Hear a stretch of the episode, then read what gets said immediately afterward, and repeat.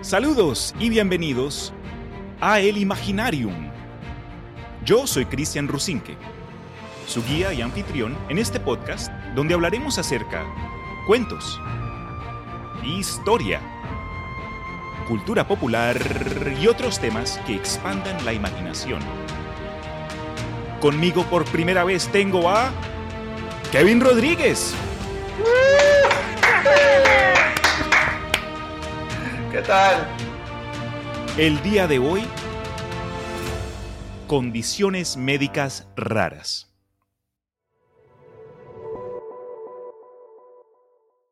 Feliz sábado y bienvenido. Hoy tenemos un invitado súper especial desde España del podcast Historias Inquietantes. Kevin Rodríguez, bro, muchas gracias por estar acá con nosotros el día de hoy. ¿Cómo te sientes? ¿Cómo estás? Hola Cristian, hola a todos los que están escuchando este episodio. El placer ha sido mío eh, para llegar aquí al imaginario. Eh, yo estoy genial, la verdad, y siempre muy dispuesto a compartir con, con todos desde vamos, la temática que sea, en este caso, condiciones médicas muy extrañas. Sí, extrañas. Y ese es un buen punto, vale la pena mencionarlo acá. Advertencia, nosotros no somos médicos, no somos parte de la comunidad médica en lo absoluto, entonces esta información va a, va a, ser presentada de forma subjetiva y más con propósitos informativos. Exactamente. Con eso dicho, entremos, ¿vale? Claro, seguro, seguro que sí.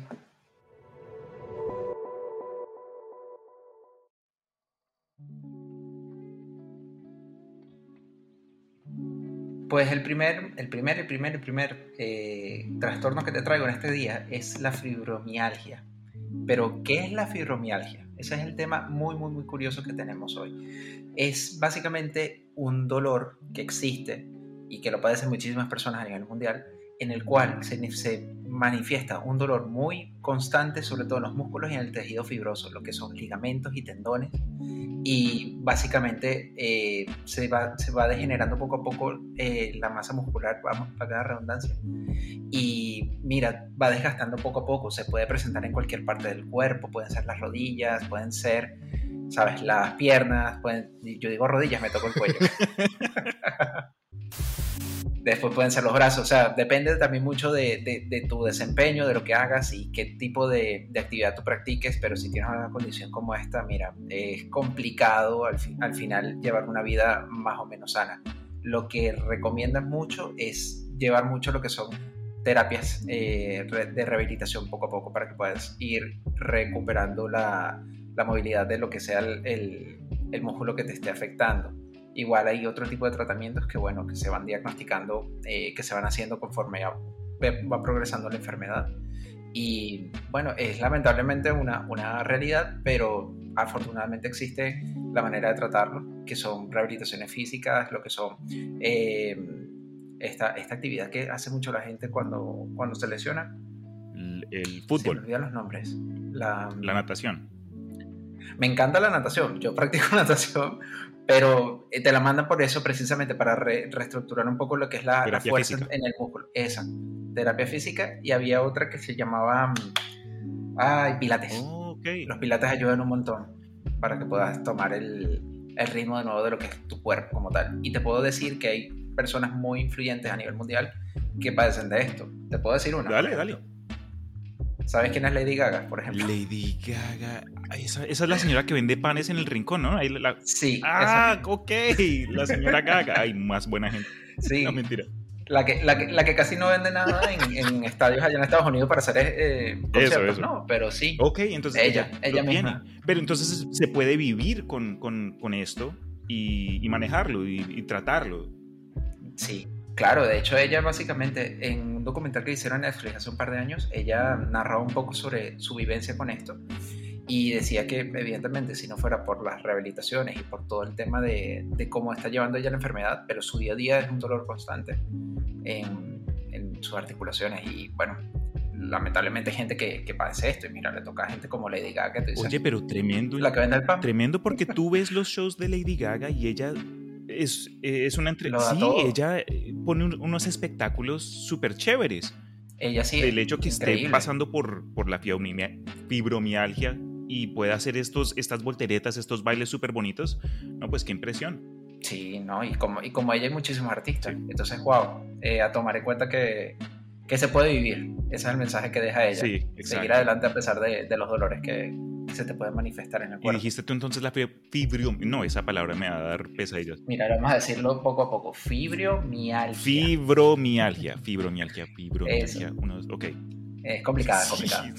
Ok, pero yo no sabía que entonces te puede ocurrir en ciertas partes del cuerpo. No necesariamente es algo que, que se genere eh, en el ser al 100%.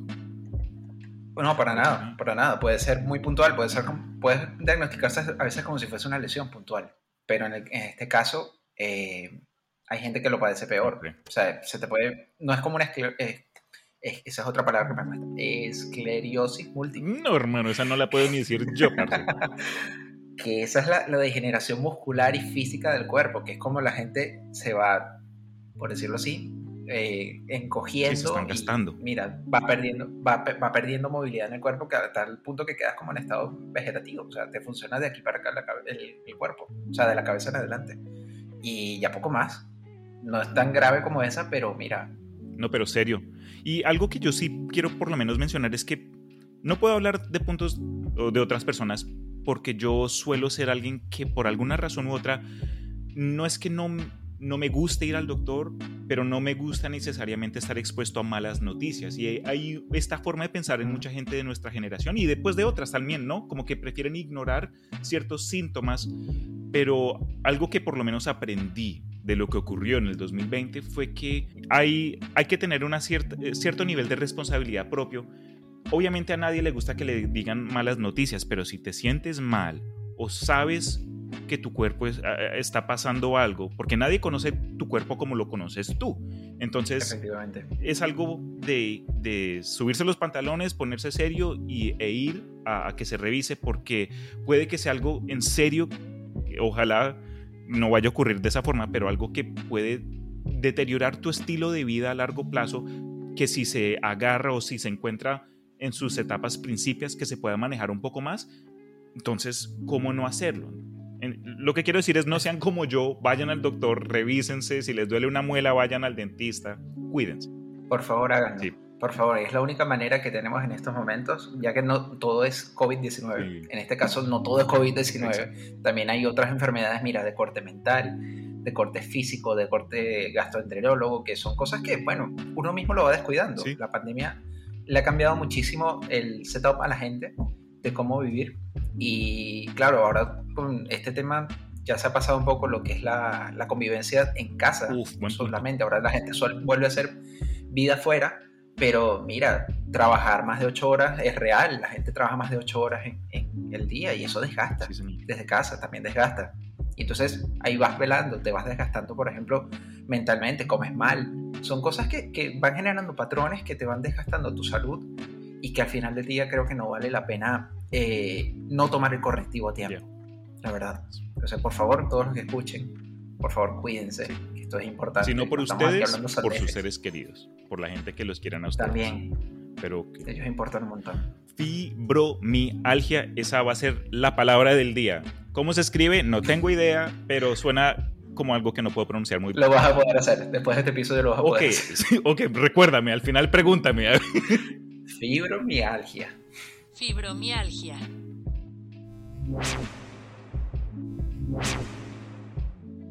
Entonces, con eso dicho, quiero compartirte acá un trastorno médico que pues, no sé, no sé cómo escribirlo, sino como algo salido de una pesadilla, pero al mismo tiempo, la ironía de ser descrito como pesadilla lo vas a ver más adelante. Entonces, todos sabemos que un sueño, es decir, el dormir, tener sueño de buena calidad, es, es, uno de los beneficios de, de la vida. Porque sueño de calidad deficiente o insuficiente puede afectar todos los aspectos del día a día de forma que te puede hasta arruinar el, lo, que, lo que vaya a ocurrir. Sea un cumpleaños pero dormiste mal, bro, tu espalda va a quedar ahí chueca y te va a molestar. Eh, vayas al trabajo o lo que sea. El dormir es tan importante que influye en nuestra salud física y mental, y aunque muchos no lo, no lo reconozcan. Si bien la mayoría de nosotros podemos hacer cambios apropiados en nuestro estilo de vida para mejorar el tipo de sueño que tenemos, algunas personas, Kevin, desafortunadamente enfrentan una rara condición conocida como la insomnia familiar fatal. Wow, nunca había escuchado de eso. Suena raro. Necesito saber sí, más. y con gusto te presento esta info. Mira, la primera vez que yo escuché acerca de, lo, de esto fue por medio de un segmento en las noticias donde el locutor estaba entrevistando a un doctor y este doctor estaba explicando el curioso caso de un joven quien de un día para otro perdió la capacidad de dormir. Wow. El tema, pues la verdad me atrajo porque yo he tenido, no muchos, pero sí me ha pasado que tuve como que una etapa de insomnio donde yo me acuerdo estar ahí acostado en cama pensando, ¿cómo es dormir? Como que pensando, como, imagínatelo de esta forma.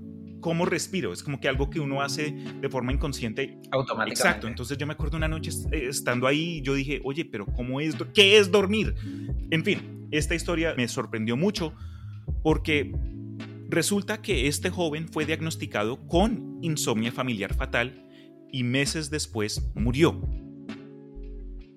Ok, ¿y qué hace la insomnia? Eso es lo que me, da, Ok. me da curiosidad. La ¿Cómo le influyó con la, con la salud? Ok, el hecho de que la insomnia terminó siendo un factor asociado a esto no es, no es en sí lo más, como que el, el síntoma más peligroso, pero insomnia familiar fatal tiene varias cosas que incluyen la insomnia que eventualmente el cuerpo no sabe no sabe registrar sus entornos, es decir, e- es como tener la alarma de tu carro prendida a toda hora eh, y tener como que eh, las flechitas de direcciones también, todo prendido al mismo tiempo. Comienzas a sudar, no sabes, tu cuerpo no sabe apagarse, entonces siempre está prendido. Esa es la forma más fácil de explicarlo.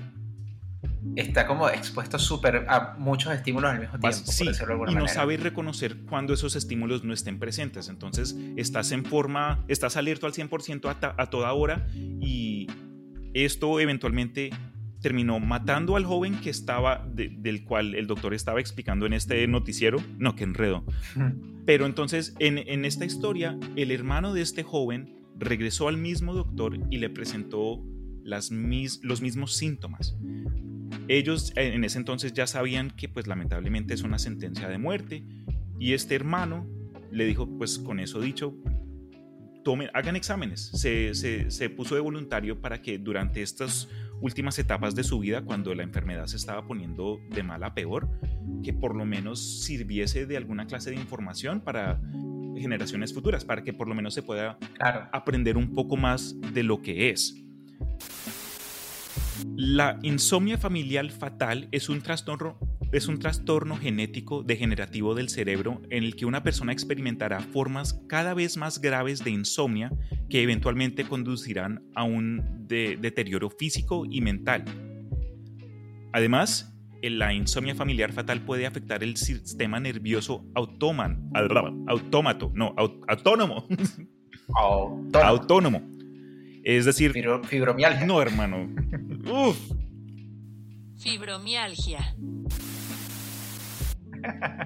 Por lo que se ha llegado a entender de esta condición, parece que en una variación del gen de la proteína relacionada con el prión, que regula la expresión de la proteína priónica, suele ser el causante de esta aflicción.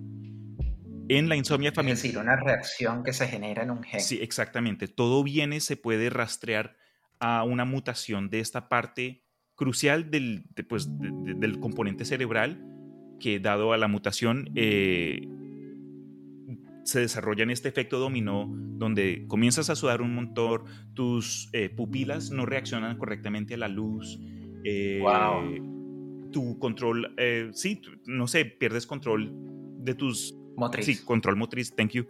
Y después la insomnia que poco a poco se desarrolla a un, a un estado mucho más severo.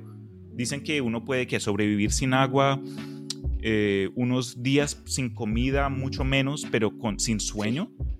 Yo no sé, mira, Es muy yo trabajé en como que un shopping mall y una vez acá en los Estados Unidos tenemos una cosa que se llama Black Friday, como que ventas de Sí, en claro. noviembre, a fin de noviembre. Y trabajé vendiendo pantalones, bro, no dormí como por dos días se- seguidos y estuve en un nivel de desgaste que comencé a entender árabe. Me llegó una persona a la tienda y no Wow. fue lo más raro, como que, ok, me- eh, no estaban hablando ni inglés ni español, pero me hicieron una pregunta que yo dije, ah, sí, claro, en la, por allá a la izquierda está buscando a este señor. Y, wow, qué locura. Sí, fue lo más loco. Con nada. Exacto, wow. exacto. Más, bien, más bien la insomnia te desbloqueó una habilidad que no conocías. Achievement unlocked. Fíjate. New skill acquired. Efectivamente. Qué risa. No, pero en serio, entonces el- la falta del sueño en serio es una de esas cosas que puede llegar a niveles hasta psicoactivos. Uno puede darse unos trips con si, si decide em, eh, pelear contra las propias necesidades del cuerpo de, de- de descansar, porque eso es lo que es el, el dormir. El sueño es como que el, Mm. el cuerpo tratando no solo de apagarse momentáneamente, pero de regenerarse. Hay muchas cosas Claro. que ocurren mientras uno duerme, no solo de que uno queda ahí noqueado. No, y es que existen también muchas reacciones químicas que el cuerpo hace de noche. Mm. O sea, justamente lo que es el, el, el, el descanso del cerebro son conexiones eh, que se van generando y van, ¿sabes?, restableciendo todo el, el Yes. setting del cuerpo como tal, de cierto modo. Yo, por ejemplo, tengo una experiencia cercana al insomnio que fueron 72 horas sin dormir. Y eso me, me atacó fue en el, fi- en el trabajo final de grado de la ¿Y universidad. qué pasó? Bueno, yo estaba haciendo un cortometraje, que no quiero contar cómo terminó el cortometraje, pero también venía, venía acompañado de un señor llamado libro de producción. Como yo me gradué en la parte de, de artes audiovisuales, teníamos un libro de producción de este tamaño gigantesco y aparte teníamos que terminar el cortometraje. Se nos estaba acabando el tiempo, teníamos la entrega en 72 horas y nuestra mejor idea entre tres personas no fue otra que no dormir. Y claro, tú dices, bueno, tengo, para aquel entonces tenía 24 años, yo decía, bueno, con 24 años, eh, la vida es una sola, vamos a tratar de salir de esto lo mejor posible. Y con todo eso, los tres días se me, se me hicieron horribles, que yo tuve una cita el día siguiente con mi tutora del, del- del trabajo final de grado. Y, y yo me eché a llorar porque pasaron cosas que me dijo, bueno, no, no, está, no está bien, pero yo también entendía que era el desgaste que yo tenía encima. Y no conforme con eso, que me quedaban set- eh, 24 horas más, eso fue cuando se cumplieron las primeras 48, en las 24 horas más, mi idea no- más genial no fue que ponerme químicos en el cuerpo que me reactivaran, ergo, red. claro, todos hemos estado ahí, Y esto bro. no es propaganda, esto no es eh, advertising para nadie, aquí no nos están pagando por mencionar a esta marca, pero wow, las efe- los efectos que, que me daba el, el Red Bull, en este caso, eran de acelerarme el, el- el corazón. Yo, me, yo sentía taquicardia y yo sentía que me iba a pasar algo. Y claro, esto súmale lo- todo lo que me estás comentando, el desgaste físico, emocional que tienes encima, que el emocional es otro tema aparte Claro. pero el mental, Se sobre todo, se acumulan y claro, tú le dices a tu cuerpo, bueno, no vamos a, a hacer nada nuevo, pero vamos a, a- a ponernos un poquito de, de, de Red Bull, a ver qué tal. Malas decisiones, no lo hagan Uy, nunca. pero es como esa escena Yo en no soy personas que no lo hacen. Porque eso es Es que eso es horrible. como que gasolina de avión mezclado con azúcar, con Taurina. con taurina. Pero entonces, ¿qué pasó? Por 72 horas no dormí, efectivamente. Yo llegué a mi casa, entregué el trabajo y me fui a dormir. Mierda, bro. Y dormí como 18 horas que no había dormido en, en tres días, algo así. Entonces no lo recomiendo tampoco. No, en serio. El descanso mental vale la pena. Para detallar un poco más lo de la insomnia familiar fatal, las proteínas que mencioné que son las causantes de esta cosa, los priones, las proteínas dañadas se acumulan en el tálamo, una región del cerebro que juega un papel crucial en la capacidad de una persona para moverse y sentir. Y esto causa daño a las células cerebrales y conduce a los síntomas físicos y mentales que ya he mencionado hace poco. Hubo un caso que encontré también en línea donde una persona a quien le empezaron a desarrollar estos síntomas investigó registros médicos familiares y aunque ya sabía que sus familiares como sus tíos, su papá y su hermano estaban predispuestos a, este, a esta condición, encontró que el primer ejemplo eh, se rastreaba en su familia, en su línea familiar en el siglo XVIII. Entonces fue algo que ha estado con, eh, de forma genética con ellos. Eh, eso para mí por lo menos me da algo un poco de miedo, ¿sabes? Personalmente. Claro. Eh, porque la insomnia familiar fatal lamentablemente es un trastorno cerebral degenerativo para el cual no existe remedio, no existe cura. Cuando se, se le da la diagnosis, eh, la, la, gente pues ya, ya entiende lo que va a ocurrir en cuestión de, de meses. Claro. Tú, te, te pregunto acá, Kevin, hablando pues esta cuestión genética, ¿tú has hecho esos exámenes de, de enviar tu, no sé, tu moco y te dicen, ah, eres 30% eh, indio chipcha de la tribu. ¿Sabes a lo que me refiero? Sí, sé, cuáles son. hubo una época en la televisión que los, que los promocionaron. Bro, estaban por todo lado. Eso era, Hasta en YouTube. exacto. Te pregunto porque yo, cuando viene a este, este lado de la medicina, dado esas propagandas, y hay veces que suelo ser algo súper conspiracional, yo digo, ¿para qué quieren mi sangre? ¿Qué van a hacer con eso? Eh, uno comienza a leer ahí las condiciones ahí en, en letricas súper pequeñitas eso también me preocupa. Yo personalmente no lo he hecho, aunque mi novia sí, quién sabe quién, a quién se le, mandó su, su, información, pero no sé, algo, algo al respecto me da, me da como que mala, mala espina. I don't know why. ¿Lo harías tú? Bueno, pero es que no, no, nunca lo he hecho, la verdad. Yo soy, a ver, yo soy por creyente, le yo le tengo mucha fe a la ciencia, en cierto modo. No le tengo fe a la gente que usa la ciencia. Eso son dos cosas diferentes. Y claro, al final del día, por ejemplo, eh, yo he tenido curiosidad por saber cosas eh, de temas congénitos, pero creo que mi fuente más fideligna en este caso siempre ha sido mi familia directamente. Y yo no tengo miedo de, de preguntar si se me manifiesta algún dolor en la rodilla o problema de articulación, lo que sea. Oye, mamá, ¿tú sufrías de esto? Mi abuela sufría. Y me decía, no. Entonces, bueno, ok, me quedo tranquilo, soy yo el que, el que, el el problema. Pero pero sí, siempre, siempre yo acudo cuando me surgen cosas así, eh, primero con mi familia y luego con ciencias. Bueno, ahorita con todo este tema de la pandemia, eh, yo he estado, he encontrado siempre gente que está muy en el punto medio con, con, el tema de la vacuna, que no sé por qué abrimos un pequeño espacio para abrir sobre esto. Eh, para hablar, perdón, dije abrir. La vacuna. y sí, bueno, yo conseguí, conseguí vacunarme hace poquito aquí en España y fue una locura. ¿sí? O sea, mucha, muchísima gente, muchísima gente con el tema de que se me ponen Pfizer, que se me ponen Moderna. En fin, esto es una locura, pero yo, por ejemplo, me vacuné y yo no tuve muchos side effects tipo fiebre ni nada de estas cosas, sino dolor. Me, me pareció que era lo, lo, sano porque, claro, te están inyectando. Pero yo le tengo fe por lo menos a eso de momento. Ojalá que esto cambie conforme vaya avanzando la humanidad. ahí existe un patrón que se llama eh, la parálisis del sueño, que eso es muy conocido. Y todo el mundo lo, lo, lo, habrá experimentado, bueno, no lo habrán experimentado todos, pero mucha gente dice que es lo más cercano que pueden tener a, a un encuentro paranormal con ese tipo de, de, situaciones de insomnio. Y literalmente son, vamos, yo estuve buscando algunas, algunas referencias y cositas. Y sí, la gente, la gente dice que son literalmente el cuerpo no responde tú estás expuesto ante lo que sea que te esté sucediendo y mira, te sientes indefenso porque estás tú contra lo que esté pasando, que puede ser una, una, alucinación, puede ser una, una alucinación, ¿ves? Fibromialgia. Fibromialgia, alucinación. Insomnio familiar. Exactamente, aquí vamos a salir aprendiéndonos todos estos términos. Fibromialgia.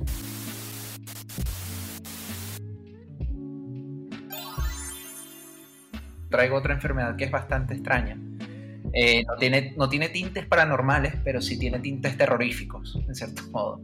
Porque también es un caso que no tiene cura.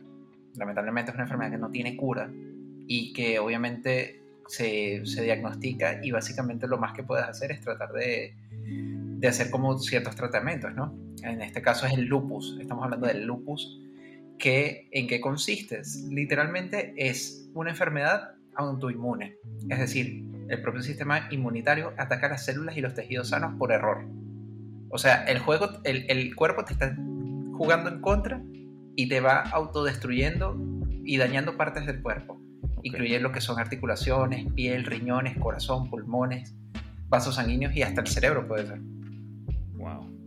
Es muy fuerte. Y claro, como ya existen varios tipos de lupus, como el discoide, que provoca una erupción en la piel que no desaparece nunca, Puedes tener el lupus cutáneo subagudo que se llama que provoca ampollas eh, después de estar el sol. O sea, es una enfermedad tan delicada que te puede, te puede autolesionar, porque es una autolesión que te está haciendo el cuerpo, más nadie te la está generando, eh, por cualquier causa.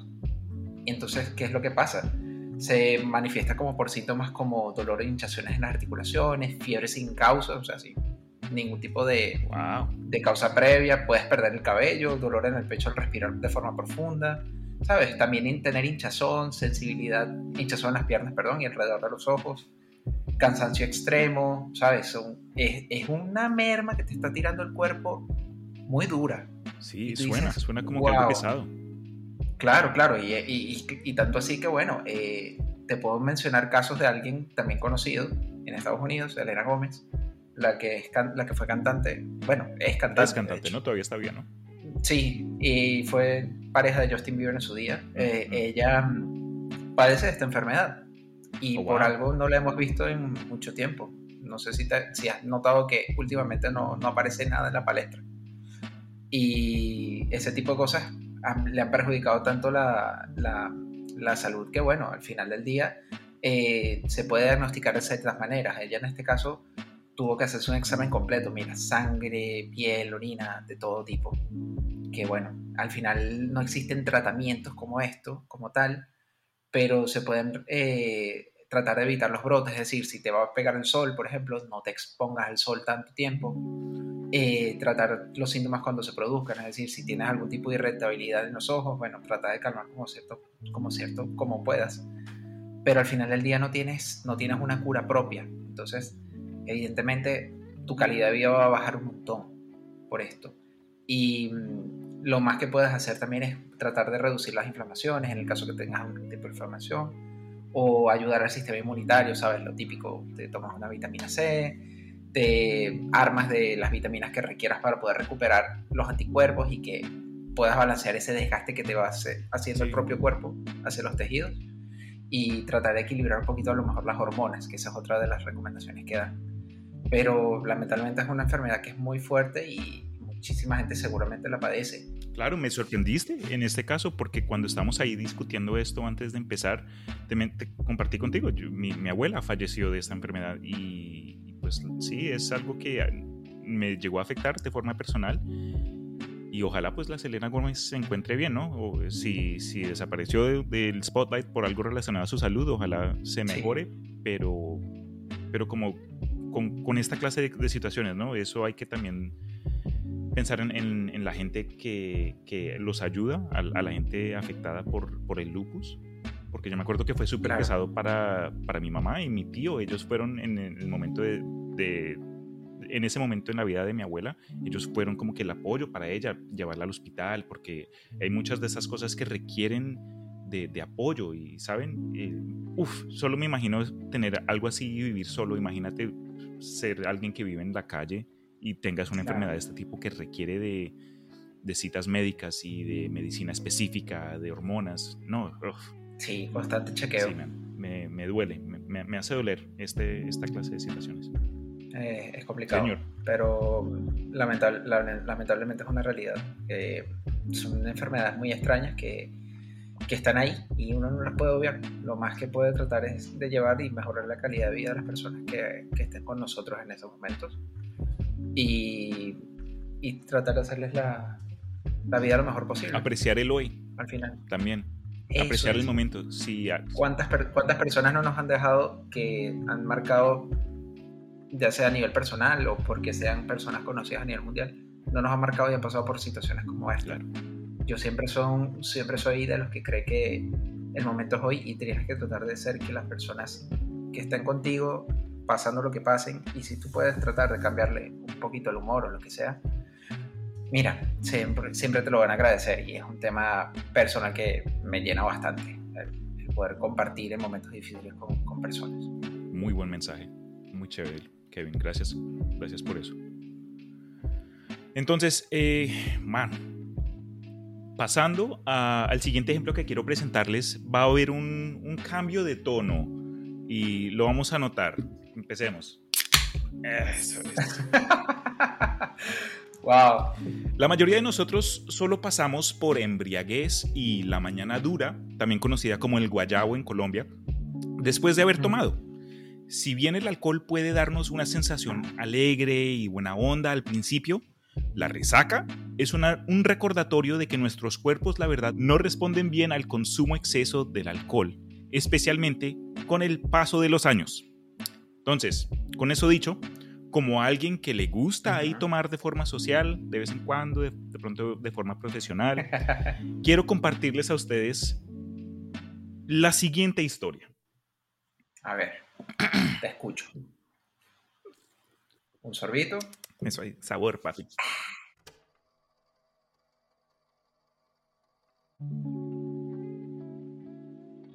En el 2014, una mujer en el estado de Nueva York se encontró con su esposo en un restaurante para tener una cita y comer juntos. Llegaron a pasar eh, varias horas, ellos ahí contentos, comieron, tomaron un poco y hasta se terminaron quedando ahí charlando más de lo que esperaban. En un periodo de seis horas, la mujer tomó un total de cuatro cervezas, básicamente menos de una a la hora. Ya después de que habían terminado su encuentro, se dirigieron a irse, el marido tenía que encontrarse con unos amigos y en su propio auto se fue. La mujer, su esposa, en su propio auto tomó el camino de regreso a casa. Durante este viaje, la esposa sufrió un pinchón eh, de una llanta, se le, se le pinchó una llanta, pero tomó la decisión de seguir adelante. Por alguna u otra razón, no, no entendemos por qué, no le dio mucha importancia y en lugar de arrimarse ahí al rincón de la carretera y arreglar la llanta, siguió adelante. Otro conductor que la había visto pensó que esta estaba teniendo alguna, algún clase de problema y imagínense ustedes, en la carretera y manejando, ves a alguien con una llanta y el individuo, el señor, pensó que esta señora acababa de tener un accidente automovilístico de algún tipo y llamó a la policía. Antes de que la señora pudiera llegar a su casa, la paran un par de policías y le piden que salga del vehículo. Ella parecería estar en control total de sí misma, pero los policías, dado a su experiencia en el trabajo y con gente ebria, se dieron cuenta que habían cositas ahí que no, ellos se dieron cuenta que no estaba necesariamente embriagada, pero había estado tomando. ¿Sabes? Como que ese... Ok. Sí, Eso es lo que notaron. Entonces le pidieron a la señora que soplara en un alcoholímetro.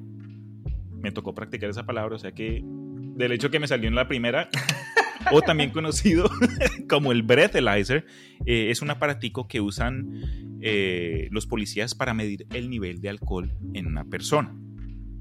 Ahora, antes de proceder, ya entendemos la situación, el setting y los personajes, pero antes de seguir adelante hay que explicar que el punto límite del alcohol en los Estados Unidos es de 0.08 grados de alcohol. Sí, señor. Hay que tener en cuenta que cada cuerpo es único en el sentido de que dos cervezas, por lo menos para mí, Kevin, me, pueden, me hacen sentir bien por una hora o lo que sea, pero esas dos mismas cervezas para otra persona los mandaría a la cama, quedan dormidos o no sentirían absolutamente nada. Y estos solo son los síntomas del alcohol, porque uno puede no sentir ni miércoles, pero si sigue tomando, se acumula y uno sigue absorbiendo el alcohol. Entonces hay que tener eso en cuenta. En este caso, durante el periodo de seis horas en el que la señora estaba en el restaurante con su esposo, como ya dije, se tomó un total de cuatro cervezas. Ella tuvo que haber estado en un nivel promedio de 0.01 hasta 0.05. Pero el resultado del examen tras soplar en este aparato fue de 0.40. Wow. Es, es decir, cuatro veces el nivel legal para operar vehículos en las carreteras. Los policías repitieron el examen con dos aparatos más que tenían en sus vehículos porque pensaron que la primera falla pudo haber sido hasta el propio dispositivo. Se le dañaron las pilas, no sé, un cable que no estaba bien conectado, uno nunca sabe. Un primer error. Exacto. Pero al obtener el mismo resultado de varios distintos aparatos, no solo le dieron una multa a esta señora, pero la llevaron de inmediato a un hospital porque cuatro veces el nivel de alcohol para muchos hasta ahí llegaron, bro. Claro, claro. Es, es, algo que pueden, uno puede morir de intoxicación de tal tipo. Entonces, en el hospital, los médicos la dejaron ir después de como que su, eh, de su examen primario, porque para ellos ella no tenía ningún síntoma de embriaguez, pero su esposo dado a que ya estaban ahí en el hospital, en lugar de llevarla a casa cuando la dieron de baja, decidió o exigió al mismo tiempo que le hicieran ciertos exámenes médicos a su esposa para mejor entender la situación. Y efectivamente, los resultados mostraron un nivel de alcohol en su sangre de 0.30 ya varias horas después de que habían salido del restaurante. Esto todo ocurrió en un día y la pobre aún seguía con estos niveles súper altos en su cuerpo. Entonces, yo sé que hay varias preguntas por ahora, pero déjame terminar, ¿vale? Me, sigue, sigue. Ok, eso. Durante esta investigación se contrataron a dos asistentes médicos y una persona entrenada en el uso correcto de los alcoholímetros para vigilarla y medir los niveles del alcohol de la sangre de esta señora durante un periodo de 12 horas en el mismo laboratorio utilizado para la fiscalía. Sin haber tomado absolutamente nada, su nivel de alcohol en la sangre era el doble del límite legal a las 9 y 15 de la mañana, el triple del límite a las 6 pm de la tarde y más de cuatro veces el nivel límite del alcohol en el cuerpo a las 8 y media de la noche, lo cual concuerda con lo que había ocurrido ese día cuando ella y su esposo salieron de este restaurante. Lo más raro es que la señora no demostró señal alguna de estar borracha, sino hasta que su cuerpo llegó al punto de 0.30 a 0.40. Hasta ese límite ya fue cuando ella comenzó a demostrarlo, lo que tú y yo reconoceríamos en, un bar, en un, en un, restaurante que, ah, esa persona ya, ya no más. Exactamente. Entonces, ¿qué pasó? Existe una condición médica poco común llamada síndrome de autocervecería o síndrome de fermentación intestinal, en la que se produce alcohol puro en el intestino de una persona después de haber ingerido alimentos ricos en carbohidratos, bro. Esto para mí fue un descubrimiento que yo... Sí que lo es. Regreso al punto... Tremendo descubrimiento. Sí, es una locura. ¡Qué locura! exacto. Regreso al punto de, de, la, del mundo en el que estamos, bro. De que tu propio cuerpo pueda emborracharte basado en lo que estés comiendo. Eso, es, eso suena salido de ciencia ficción. Eso suena como algo de una película, you know what I mean? Un videojuego. Ah. yo no sabía de esto, pero si me... No, no es algo que uno desearía que alguien claro. tuviera. Pero lo único que digo es que me ahorraría un montón de plata en cervezas a fines de semana. Es lo único que voy a decir. que si no, imagínate, si tienes, si con la con nada más con los carbohidratos que consumía la señora ya se le subía a 0.40 en la sangre. Dude. No. No. Te comes ahí unas papitas fritas y ya estás prendida para un fin de semana. Pero ¿qué, ¿qué, qué, proceso químico hace el cuerpo? Eso es lo que me da curiosidad. Ok, ok, ok. okay. Sigo adelante, sigo adelante. un exceso de fuck. No me crean pendejo. Otra de estas palabras deliciosas. Un exceso de saco. Un tipo de levadura. Eh, sí, ok, exacto. Un exceso de un tipo de levadura específica en el intestino de una persona es el culpable principal, lo que conduce al proceso de fermentación que produce el etanol en el cuerpo de una persona. Si bien el síndrome de la cervecería automática no debería producir niveles altos de alcohol en, la sangre, algunos casos pueden ser más graves que otros, porque recuerden, cada cuerpo puede ser distinto, entonces igual un miligramo de alcohol para una persona puede ser totalmente distinta para otra. Es más, una variación de esta aflicción puede tener hasta efectos más graves. Como el hígado generalmente procesa el etanol, las personas cuyo hígado no funciona correctamente pueden experimentar una forma de síndrome de autocervecería en el que el alcohol se acumula y permanece en el sistema por mucho más tiempo. Entonces es hasta más, más peligroso en ese sentido porque imagínate tú no poder procesar y sacar... El alcohol del cuerpo. Sí, porque uno cuando toma, uno cuando eh, aprovecha de este tipo de sustancias en un para ponerlo en cierta, eh, en cierta forma básica, Kevin, es uno se está envenenando, pero a un nivel súper bajo donde el cuerpo no... No, lo percibe como veneno. Exacto. No sé, esto en sí, bro, me... sacó de la casilla, me, me, dejó boquiabierto. Eh, todos estos síntomas pueden afectar aún más la salud mental y bienestar físico de una persona, pero afortunadamente, en comparación a los últimos dos trastornos que hemos mencionado, este puede terminar en, en un final feliz, por decirlo de esa forma. Ah, sí. Porque el síndrome de cervecería propia puede ser controlado cuando la persona, por ejemplo, cambia su estilo de vida. Se pueden controlar los efectos que lo afectan a uno. Por ejemplo, uno puede cambiar el tipo de alimentos y bajarle a lo que uno come que esté rico en carbohidratos y al mismo tiempo aumentar la clase de alimentos altos en proteínas. Aunque también existen tratamientos que incluyen antibióticos y terapias antimicóticas. Wow, es una mezcla de varias cosas al final. Sí, concuerdo totalmente. Es, es, una, es una de esas situaciones que suenan, eh, no sé... Surreales. Es que es muy surreal cómo, cómo, cómo el, el, cuerpo procesa el etanol hasta cierto punto. Y el hecho de que se quede ahí guardado también, bro. Tengo muchas preguntas. Al final veo esto y digo, bueno, evidentemente volvemos a lo que estábamos conversando anteriormente. Llevar una vida un poco más acorde a lo que tu cuerpo te exige. Quizás esta señora no lo sabía. No, y eso fue lo, lo sorprendente de esta historia, porque eh, fue un resultado donde esa multa que le habían dado por manejar bajo la influencia del alcohol, porque le dieron una multa cuando la, la ah, sacaron de la carretera. Entonces fue gracias a la investigación que inició con su pareja que se dieron cuenta, no, no, no, esto no fue algo que hicimos por falta de responsabilidad, sino una condición de la cual ella ni siquiera estaba consciente y le tocó aprender, pero al mismo tiempo regresan más preguntas, ¿cómo es que esta señora no se da cuenta que hasta cierto punto de comerse, no sé, una pasta o, unos macarrones que termina toda hincha. toda happy. Toda happy, como que no, no, no relacionó uno por uno. No sé, en fin, no, no, no, soy, no soy un doctor y no, no conozco a esta señora. No, somos expertos.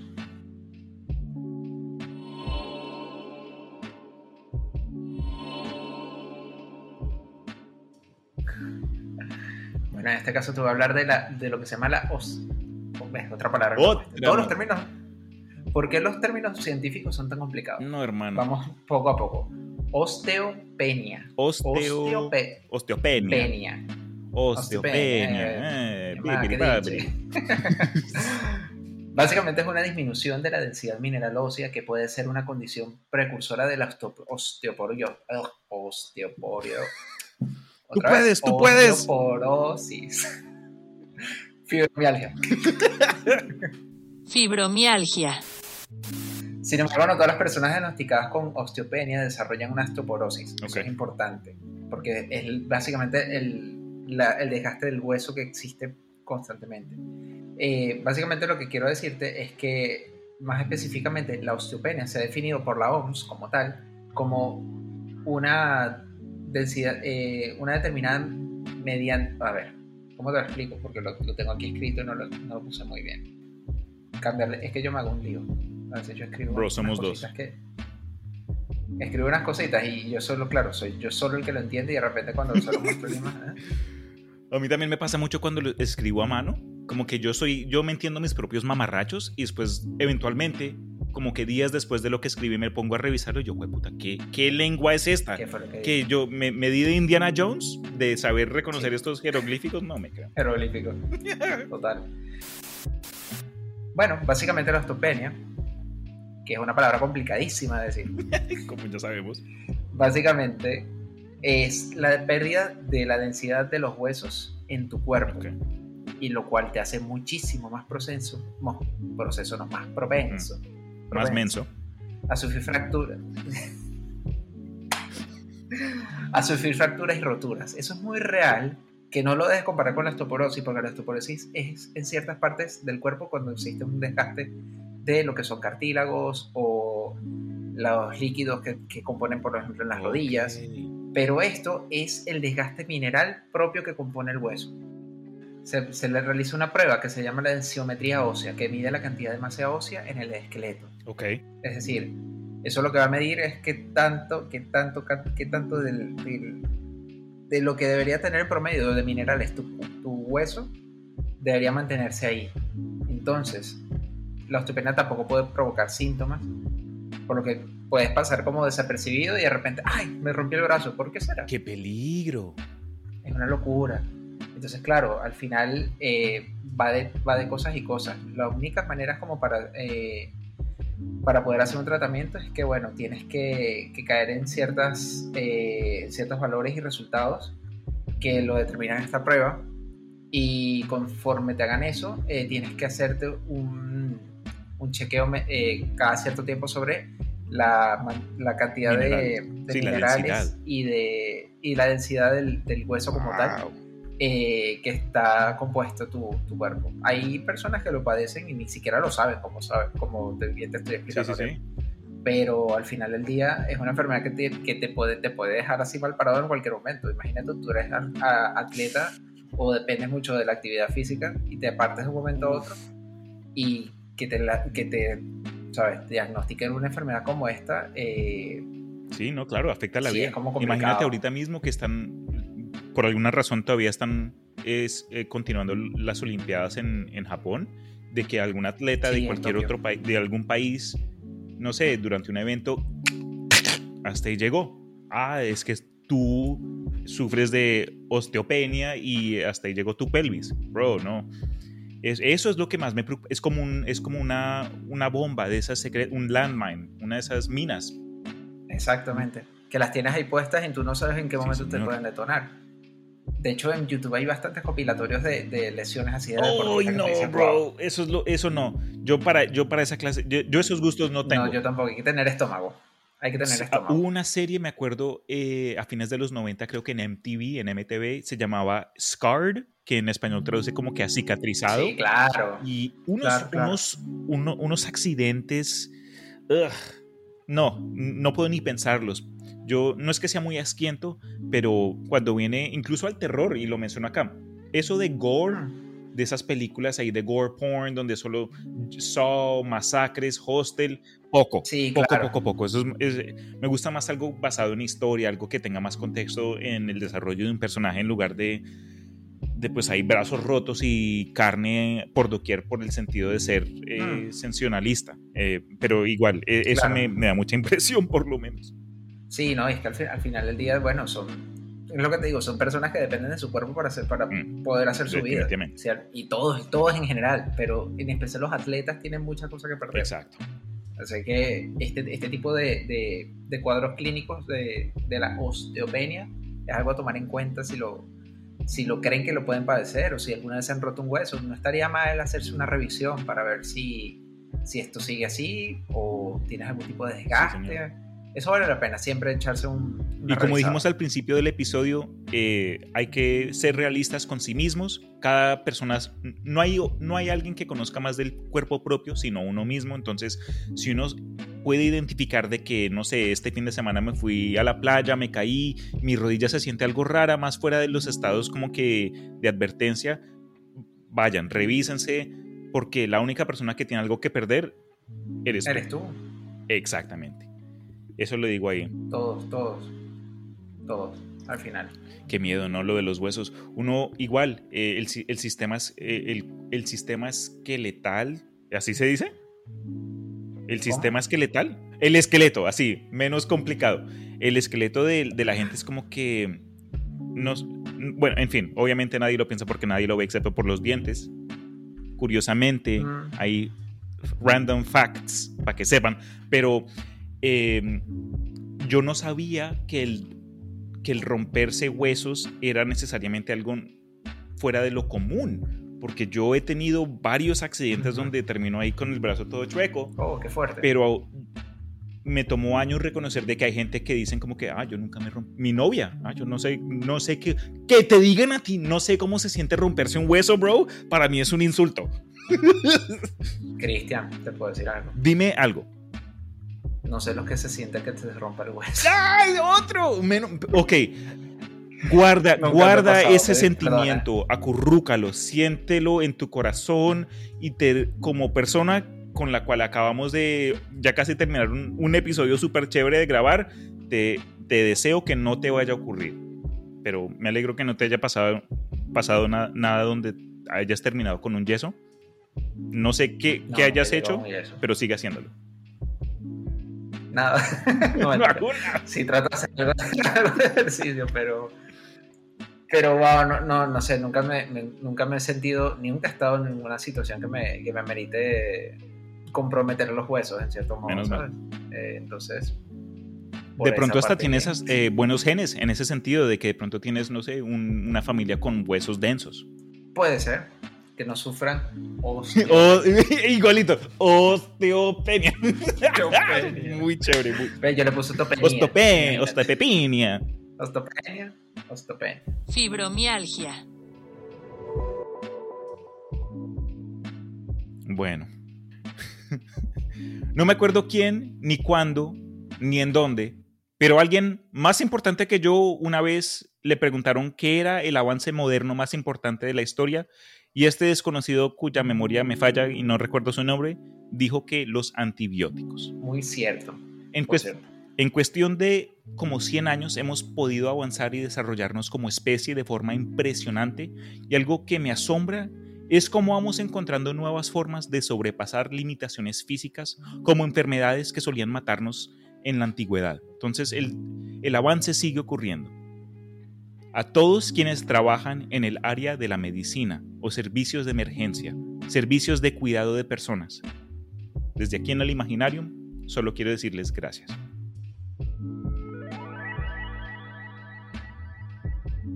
Anuncio especial, sábado 7 de agosto, nuevo episodio por Instagram Live con nuestro parcero Christopher Kovacevic acerca del hermoso y mágico universo de las películas por el estudio Ghibli o Ghibli. Ghibli, alguien sabrá decirlo de mejor. Ghibli. Si eres alguien que se ha visto una, se las ha visto todas o quiere participar o escuchar en una conversación relajada acerca de estas hermosas películas como Spirited Away, Castillo en el Cielo o Princesa Mononoke, mi favorita, eh, acompáñanos el sábado 7 de agosto por Instagram Live. Nos encontrarás por el perfil El Imaginarium 512.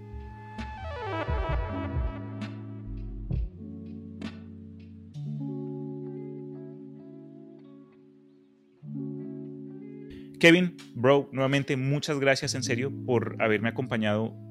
Una conversación más entretenida de lo que estaba preparado, que he, alcanzado a ver en ciertos de tus streams en Twitch, tus episodios en historias inquietantes, ese nivel de calidad, especialmente a la atención en detalle. Felicitaciones, soy fan, soy fan y poder hacer esta colaboración juntos, en serio, para mí es súper. Es, pero si alguien está interesado en ti o quiere de pronto encontrarte, ¿por dónde lo harían? Bueno, eh, para encontrarme, la vía más fácil es Instagram. Yo ahí centralizo todo mi, mi comando de, de dónde tienen que ir para conseguir más contenido sobre historias inquietantes. En Instagram me pueden conseguir como arroba historias inquietantes. Después estamos en Facebook, igual, con el mismo nombre. Y en Twitter estamos también como H Inquietantes pronto también tengo en mente sacar el canal de YouTube con una resubida de todos los, los, episodios que tenemos ahora, que si no los han escuchado los pueden conseguir en la plataforma que ustedes quieran. Estamos en Apple Podcasts, Spotify, vamos, en el que ustedes quieran, pero esos son los principales que yo, que, que yo siempre me monto. Y bueno, en Twitch yo trato de compartir contenido un poco relacionado, pero un poco más jovial, ¿no? Yo hago streamings de, de videojuegos de terror en este caso. Yo, curiosamente, aunque hago un podcast de puros relatos originales, verdad redundancia, de terror y suspenso y misterio, soy una persona súper asustadiza jugando esto. y claro, los invito cuando quieran y cuando puedan a mi Twitch, que se llama Bit2B, como de bit en la unidad, para ser Bit2B, para que se unan a los streaming, que bueno, mi idea, por ejemplo, si, viene siendo terminar Resident Evil 7 y bueno, volver a empezar, por ejemplo, el 8 que está bastante fuerte. Súper. Ok, dejaremos ahí tus, tus enlaces en, en el episodio para, para facilitar ese encuentro. Te lo agradezco, Cristian. Y de verdad me lo ha pasado súper genial porque ha sido una conversación bastante amena, como entre amigos, como entre panas, como decimos nosotros en, en Venezuela. Y me ha encantado compartir todos estos facts extraños, pronunciaciones extrañas de, de términos médicos que no sabemos. Con eso dicho, gente, gracias a ustedes, a los oyentes del Imaginarium, por su apoyo a través de los años. Ya van más de tres que hemos estado en este proyecto. Con eso dicho, me despido. Espero tengan una semana positiva y hasta la próxima. Cuídense. Chao. Muchas gracias. Que estén bien. Chao. Gracias por todo.